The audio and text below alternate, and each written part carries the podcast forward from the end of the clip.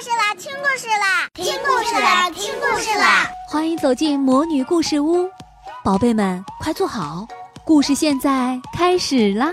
魔女故事屋。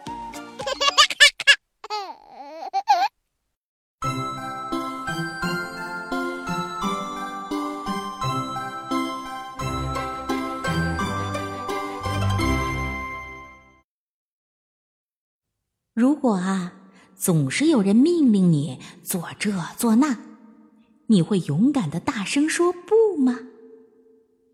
我亲爱的小朋友，卤蛋阿姨说故事。今天我们要讲的是，不要随便命令我。作者：比利时香戴儿霍伊维尔，绘画：比利时南希皮耶赫，翻译：丁芳。安迪和比利是两只小狗狗，他们是邻居，经常在一起玩。有一天，安迪和比利一起玩球，比利用力一踢，把球踢进了草丛里。你去捡球，比利命令安迪。为什么让我去捡呢？安迪问。如果你不照我的话去做，我就不跟你玩了。比利说。每次都让我捡球，这些草扎得我好痛啊！安迪喃喃地抱怨着，他不敢大声地说，担心比利听到了就再也不跟他玩了。安迪家有个大院子，里面有秋千、滑梯以及其他很多玩具。但是如果比利不来和他玩，安迪就会觉得很孤单。即使有再多的玩具，如果只是自己一个人玩，也没有意思啊。安迪想，比利却从来不会孤单的。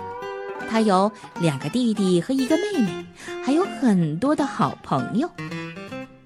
为什么比利有那么多朋友，我却没有呢？安迪想，每次跟我玩都是他说了算。还不停的命令我，啊，真是不公平！这天早上，安迪戴了一顶红蓝相间的新帽子。要知道，红色和蓝色是他最喜欢的颜色了。比利看到安迪的帽子，很想要。他说：“我命令你把帽子给我，如果你照我说的做，我就带你到我家里去玩。”哦不行！安迪小声地说：“这是妈妈送我的礼物。”那好吧，我以后再也不会跟你玩了。说完，比利转身要走。哦哦，等一下，比利！安迪喊道。最后，安迪乖乖的把帽子递给了比利。晚上。得知安迪把帽子送给了比利，妈妈很生气。每次比利都是想怎么做就怎么做，总是命令我。安迪想，从来不顾及我的感受。我要学会说不。这样想着呀，安迪就在嘴唇上粘上了几根胡须。现在。他觉得自己像警察一样强壮了，他对着镜子大声说：“不，不，不！”可是，到了比利面前，安迪还是没有办法让自己说出“不”。第二天，听到比利命令自己让出自行车时，安迪无奈地说：“好啊，当然可以。”那辆自行车是安迪刚刚收到的生日礼物，他真的很想自己先骑。但是呢，比利说如果不让出来，就再也不和他玩了。我叫玛丽，我也想骑骑你的自行车。比利的妹妹说：“一会儿你骑完后再借给我骑，好吗？”“好啊。”安迪回答。比利骑车回来的时候，安迪和玛丽在院子里玩的正高兴呢。他们甚至都没有注意到比利已经回来了。安迪，我现在要骑着自行车去公园了。比利喊道。安迪看了看玛丽，发现她也正看着自己，似乎是在等着听听他会跟比利说什么。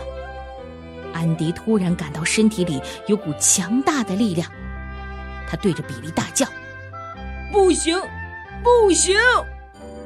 比利的眼睛瞪得大大的，他惊呆了。安迪以前从来没有违抗过他的命令啊！比利冷冷地说：“我就是想再多骑一会儿。”我说不，安迪吼道：“我可以说不，而且不用告诉你为什么。”比利，安迪再也不会听从你那些无理的命令了，他不怕你了。玛丽说：“现在轮到你骑了。”骑了一圈回来之后，安迪开心的把车交给了玛丽。玛丽骑自行车出去玩了，安迪又像以前一样，一个人在院子里孤单的转来转去。他难过的叹了一口气，心想：“我刚才违抗了比利的命令，他以后……”再也不会跟我玩了。嘿，想和我一起玩吗，安迪？这时，从门前经过的比利开心的问安迪：“你可以和我玩滑板的，要不要？”安迪高兴的大声喊道：“哦，要，当然要！”安迪和比利开心的玩了整整一个下午。安迪现在明白了。勇敢的对那些无理的命令说不，并不会让自己失去朋友。好，我亲爱的小朋友们，故事讲完了，明天再见。亲爱的小宝贝们，今天的故事就讲到这儿了。想听更多的好故事，欢迎你在微信公众号上搜索“魔女故事屋”，加关注来和我们做朋友。这里有更多的好故事等着你哦。我们下期再见。